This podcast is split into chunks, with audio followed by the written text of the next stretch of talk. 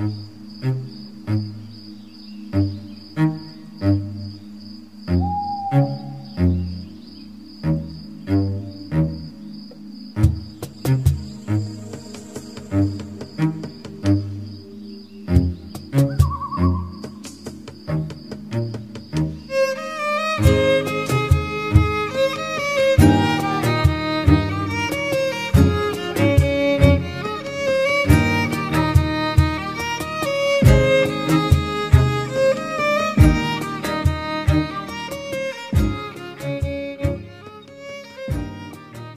Pirinola Radio, un programa donde encontrarás información y datos extraordinarios, ciencia loca, historias y cuentos divertidos o terroríficos, videojuegos, música y muchas, muchas cosas más.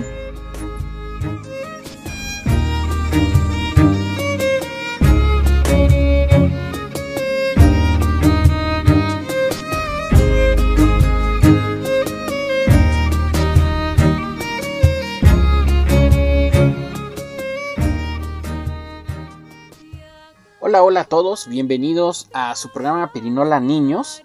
Bueno, pues yo soy el profe Cas, el profe Ortega. Y bueno, pues tenemos un programa especial, un programa de miedo por el Día de Muertos, llamado Letras Fúnebres. Y hoy en cabina pues nos acompañan nuestros jóvenes locutores Miranda, Dulce, Oscar, Valeria, Gael, Carol, Donovan y Emiliano. Bienvenidos a todos ustedes y a nuestro público en este especial de Letras Fúnebres por el Día de Muertos. Comenzamos con nuestra programación. Para ello, bueno, pues les vamos a platicar de un autor llamado Ibar Dakol. Eh, él es un autor de literatura infantil originario de Colombia, pero dentro de sus múltiples obras, él realizó un cuento llamado Día de Muertos. Y nuestros locutores, Oscar y Valeria, nos los van a leer. Vamos a escucharlos.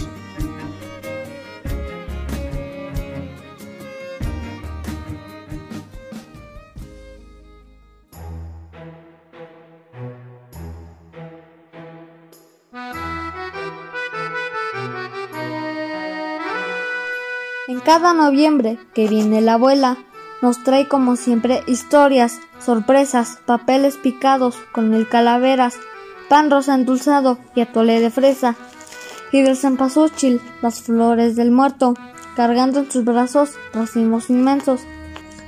En unos comales, tortillas, aguacate, copal, cáceres también, chocolate, elote, tamales, naranjas y plátanos, puerquitos y aves de pan hecho a mano. Todo esto lo usamos haciendo un altar. Ponemos retratos de los que no están.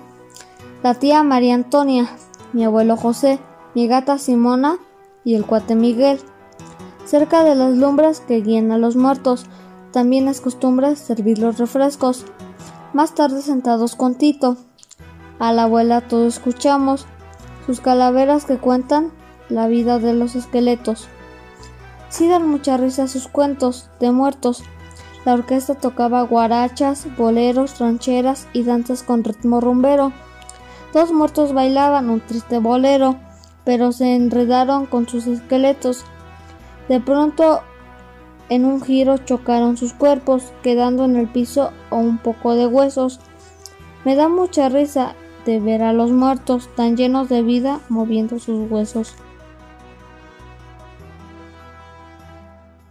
Los muertos se suben volando hasta el cielo. ¿Será que las nubes son hechas con huesos? En un matrimonio de muerta con muerto, la novia y el novio son dos esqueletos. Celebran su boda en un cementerio con trajes de cola vestidos de negro. Después de la fiesta, comida y pastel. Los novios comienzan su luna de miel. Se suben a un coche con sus equipajes. Se van esta noche para un largo viaje. Miran hasta el cielo. Vaya uno a saber. Quisiera saberlo, pues dudo y no lo sé. Termina la tarde. Se llevan los versos. Se siente el aire, perfume de incenso. Las velas dibujan sobre el pavimento, caminos que cruzan a los cementerios. con música y flores y con alimentos. En muchos panteones hay fiestas de muertos. Entonces la abuela nos lleva corriendo y vamos con ella hacia el cementerio. Ya llega a su fin el 2 de noviembre. Yo quiero pedir que pronto regresen, que nos vuelva a reunir igual que otras veces. La abuela vendrá con todos sus cuentos y hará un nuevo altar del Día de Muertos.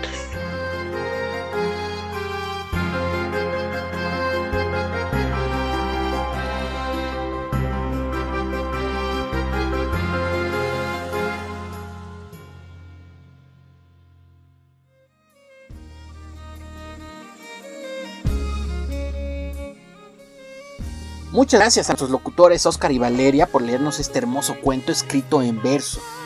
Y ahora el momento de reír ha llegado con nuestra sección de chistes cortos para niños. Y nuestro locutor Donovan le va a imprimir la parte divertida. Adelante.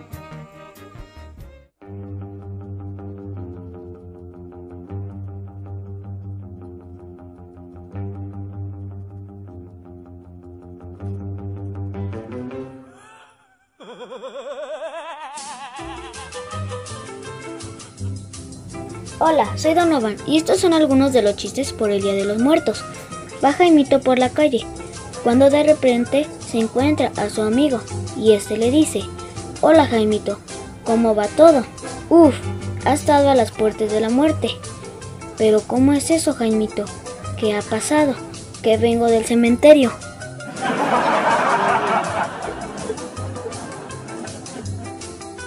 ¿Qué hace Drácula con un tractor? Sembrar el miedo.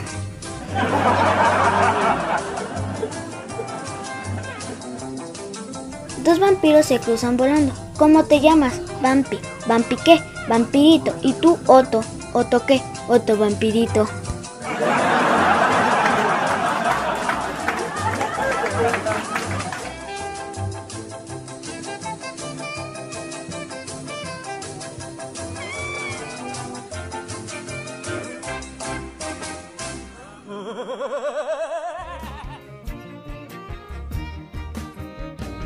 Continuamos con nuestra programación y ahora vamos con 5 datos que no conocías sobre el Día de Muertos, acompañados con la voz de Ángel Gael.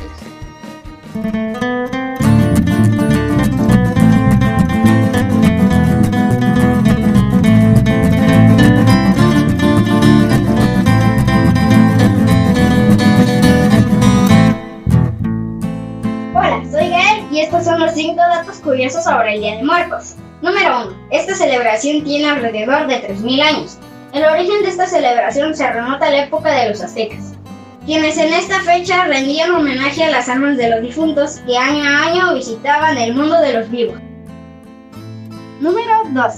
Los tres tipos de altares. Un altar representa el mundo material e inmaterial. Existen altares de dos niveles que representan el cielo y la tierra.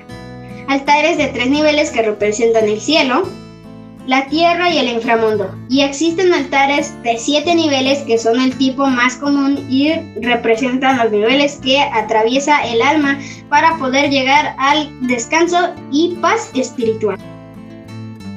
Número 3. Las calaveras de azúcar. Las calaveras de azúcar son toda una tradición de Día de Muertos y se cree que son la comida favorita de los difuntos. Estas son una manera de presente que se coloca en los altares y simboliza la vida después de la muerte. Número 4.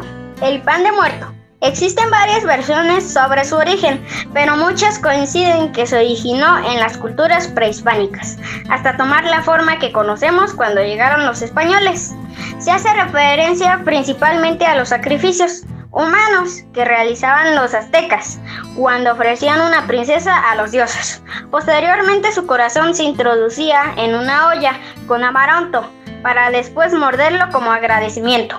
Los españoles cambiaron esta práctica elaborando un pan de trigo en forma de corazón, bañado de azúcar y pintado de rojo para simular la sangre. Número 5. Las mariposas. El Día de Muertos coincide con el paso de las mariposas monarca por México. De acuerdo con las leyendas, estas cargan a los espíritus de los difuntos sobre sus alas, ayudándolas a visitar el mundo de los vivos. Y estos fueron los cinco datos curiosos sobre el Día de Muertos.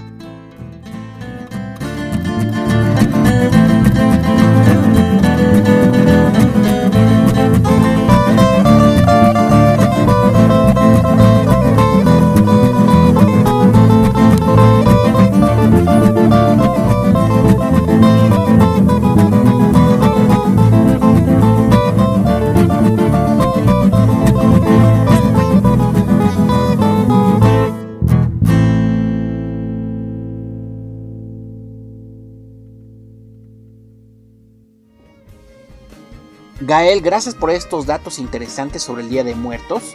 Pues ya escucharon que esta celebración tiene alrededor de 3.000 años y se remonta desde la época de los aztecas. ¡Wow! Una leyenda es una narración sobre hechos sobrenaturales, naturales o una mezcla de ambos, que se transmite de generación en generación de forma oral o escrita. Generalmente este relato se sitúa de forma imprecisa entre el mito y un suceso verdadero, lo que le confiere cierta singularidad.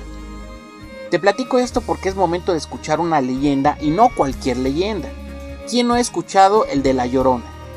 Esta tiene orígenes prehispánicos en la forma de diversos personajes con características similares, presentes en las creencias ancestrales de los pueblos autóctonos de América, con diversas imágenes, emblemas y símbolos, lo que le da a la leyenda una rica diversidad cultural pues es momento de que nuestras locutoras Azul y Miranda nos narren la leyenda de La Llorona.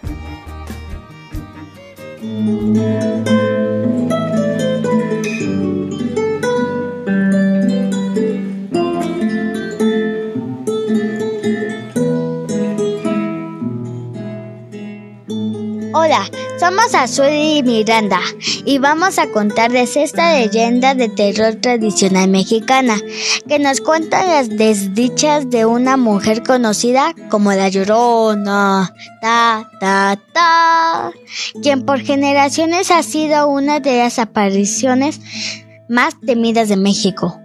Dicen que durante la época colonial habitaba cerca del lago de Xochimilco una hermosa mujer indígena que se había enamorado de un hombre de buena posición, venido de España él, aprovechando sus galanterías, la había conquistado con falsas promesas, asegurando de que se casaría con ella y que un día la llevaría a conocer su país.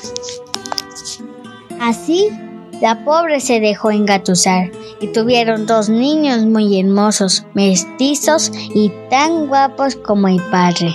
El tiempo pasaba y ella cada vez se sentía más desesperada, pues la boda prometida no llegaba y los suyos ya la veían mal por tener una familia sin disponer del sacramento del matrimonio. Pero a todos sus súplicas la respuesta siempre era la misma. Pronto, amada mía, muy pronto nos casaremos. Ten paciencia. Un día, las campanas de la iglesia más cercana se hicieron escuchar con gran alboroto. Alguien se estaba casando en la capilla y por todo lo alto. Curiosos, Muchos indígenas y mestizos se acercaron a ver de lejos, pues les estaba prohibido mezclarse con gente de gran alcurnia. Nuestra protagonista fue uno de ellos. Grande fue su sorpresa al ver quién se estaba casando. Era el padre de sus hijos, ataviado en un elegante traje de época y llevando de brazo a una señorita muy guapa de la mejor clase, procedente de España, a donde se dirigía una vez concluida la ceremonia.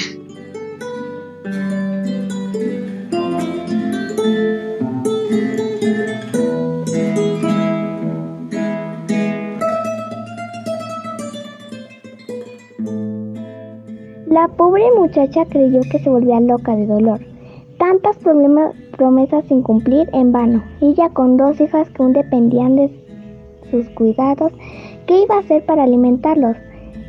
Llena de cólera y desesperación, corrió a casa y tomó a sus hijos con el pretexto de bañarlos.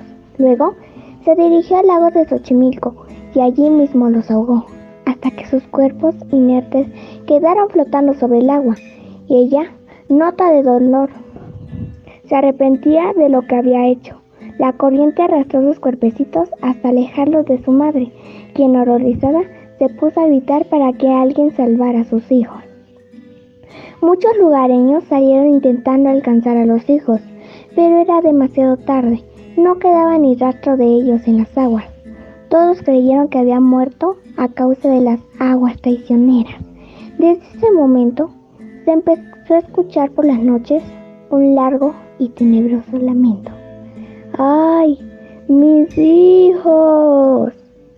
Era la llorona que penaba junto al lago por haberle arrebatado la vida a sus pequeños. De día nadie la volvió a ver, pero apenas se ponía el sol, el viento arrastraba sus palabras, provocando que la gente se encerrara cal y cantó en sus casas.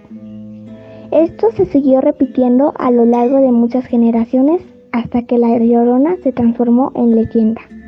El tiempo pasó y la ciudad fue creciendo, pero dicen que hoy, hoy en día siguen vagando por sin encontrar descanso.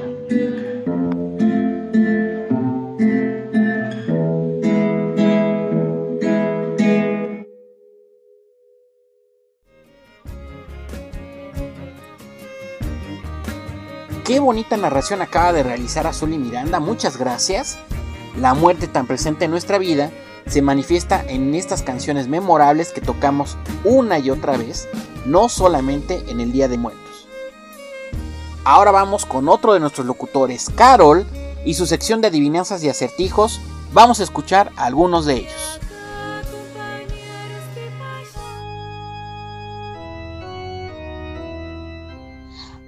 Todos, soy Carol y comenzamos con la sección de adivinanzas y acertijos. Va el primero. Tengo cabeza redonda, sin nariz ni frente y mi cuerpo se compone tan solo de blancos dientes. ¿Qué es? Una cabeza de ajos. Una dama muy delgada, de palidez mortal, que se alegra y se reanima cuando la van a quemar. Dime qué es. La vela. Duro, duros como las piedras, para el perro un buen manjar. Y sin ellos no podrías ni saltar ni caminar. ¿Lo adivinas? Los huesos. Y esperemos que te haya gustado estas adivinanzas. Yo soy Carol y nos escuchamos próximamente.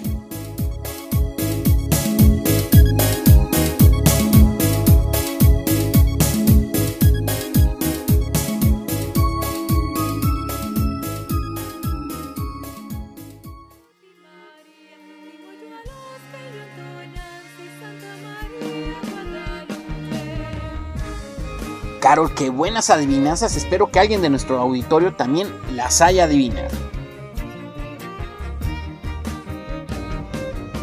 La entrevista es un diálogo donde el entrevistador formula preguntas y el entrevistado las responde. Se trata de una técnica empleada para diversos motivos, como la investigación o dar a conocer alguna información. Las calaveritas de azúcar es una golosina típica del Día de Muertos en nuestro país. Se trata de un dulce típico hecho de azúcar, chocolate, amaranto o alguna otra materia prima. ¿Por qué te he dicho todo esto? Pues nuestro locutor Emiliano realizó una entrevista a Juan Jiménez, uno de los dueños de la empresa familiar Dulcería Jiménez Hermanos, que platicó con él el proceso de cómo se hacen las calaveritas de azúcar. Adelante Emiliano.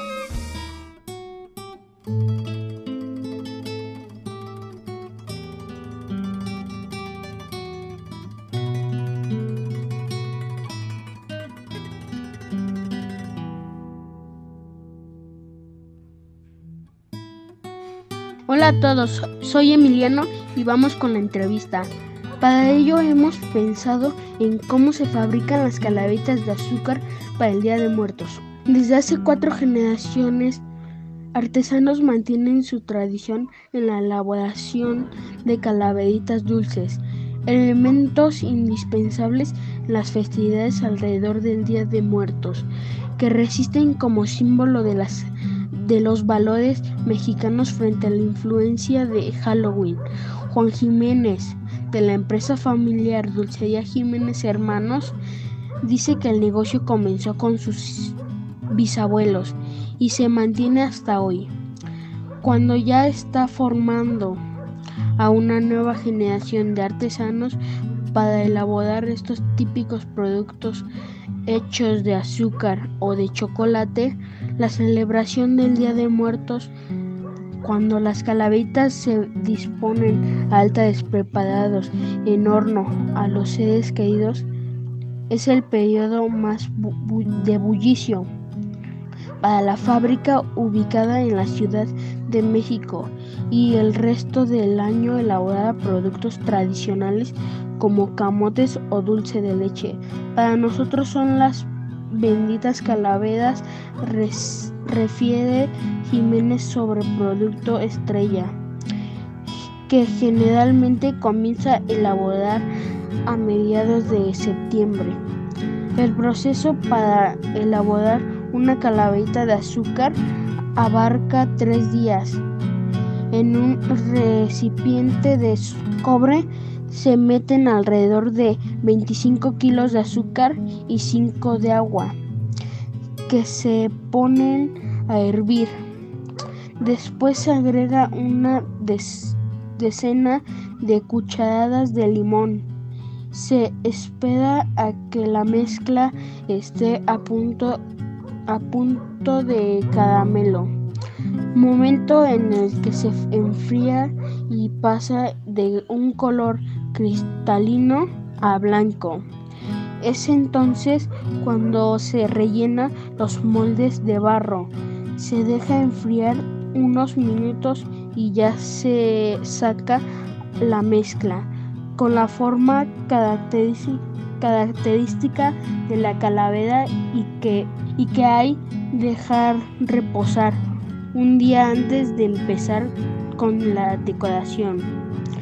Para la decoración primero se, se ponen papeles de colores enfrente y en los ojos y a continuación con la pasta de colores se hacen los dibujos. La fábrica realiza calaveras de 12 tamaños diferentes la más pequeña pesa alrededor de 10 gramos, mientras que la más grande es del tamaño de una cabeza de ser humano y, pesa aproximadamente un kilo. Dice el, el artesano, muchas gracias, señor Jiménez, por el tiempo que nos dio para esta, para esta entrevista. Yo soy Emiliano y nos escuchamos próximamente.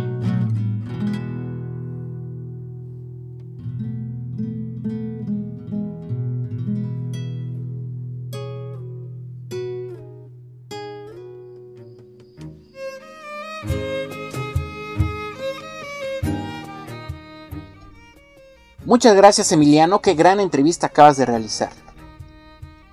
El Día de Muertos tiene su origen en la época prehispánica, como ya lo hemos escuchado. Las culturas antiguas como la azteca, los mayas y los toltecas ya lo celebraban, pero la fecha era entre julio y agosto, y la celebración duraba todo un mes.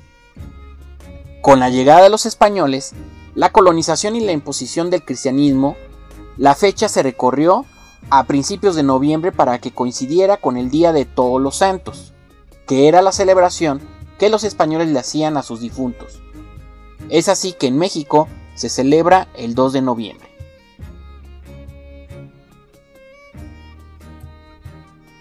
Halloween, también conocido como Noche de Brujas, es una celebración pagana resultado de una festividad celta llamada Samain, que marcaba el final de la temporada de cosecha y el inicio del invierno.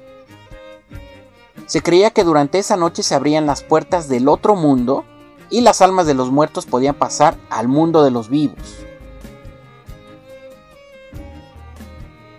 Y en la actualidad estas dos festividades de cierta manera han coincidido, se han compenetrado en muchos aspectos. El apropiarse de algunos elementos de una cultura de otro país se llama aculturación. Por ejemplo, el disfrazarse con algún personaje principalmente del género de terror y salir a pedir dulces. Por otro lado, ellos nos hacen películas encumbrando el Día de Muertos. ¿Te recuerda la película de Coco? Eso es aculturación. Pero la recomendación, sí, se vale disfrazarse, se vale pedir dulces, pero no olvides nuestras tradiciones y raíces que identifica esta festividad única que es de nosotros, los mexicanos. Y bueno, hemos llegado al final de nuestro programa. Nuestros locutores que nos acompañaron el día de hoy, Miranda, Dulce, Oscar, Valeria, Gael, Caro, Donovan y Emiliano, y su servidor, el profe Cas, el profe Ortega, les agradece que nos hayan escuchado y nos vemos en una siguiente transmisión de Pirinola Niños. Cuídense y un abrazo en la distancia. Bye bye muchachos.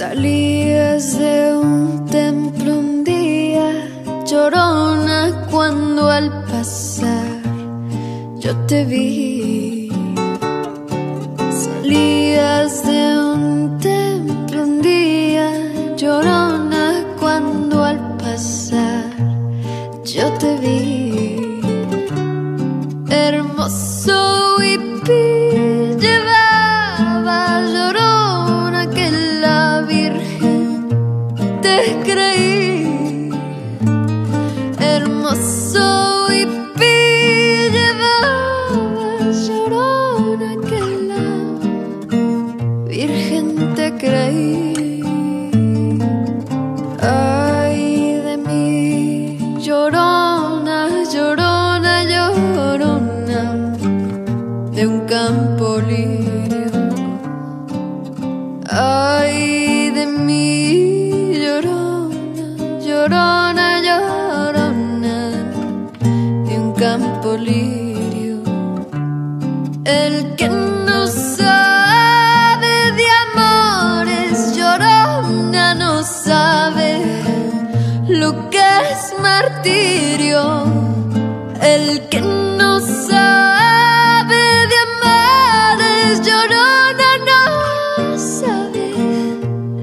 el viento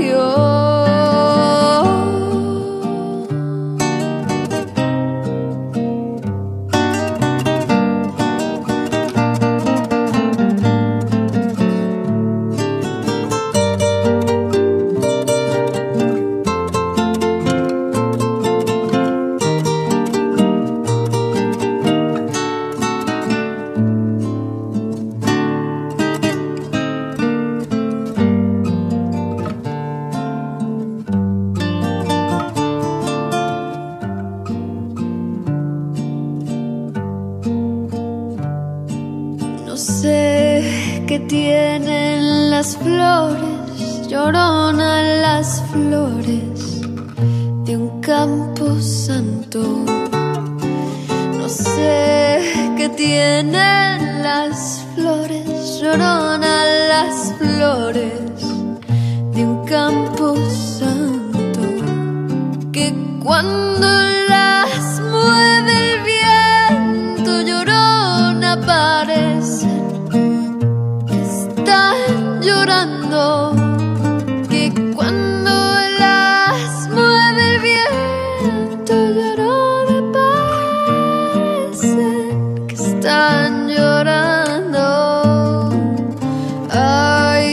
de mí, llorona, llorona, llorona, llévame al río.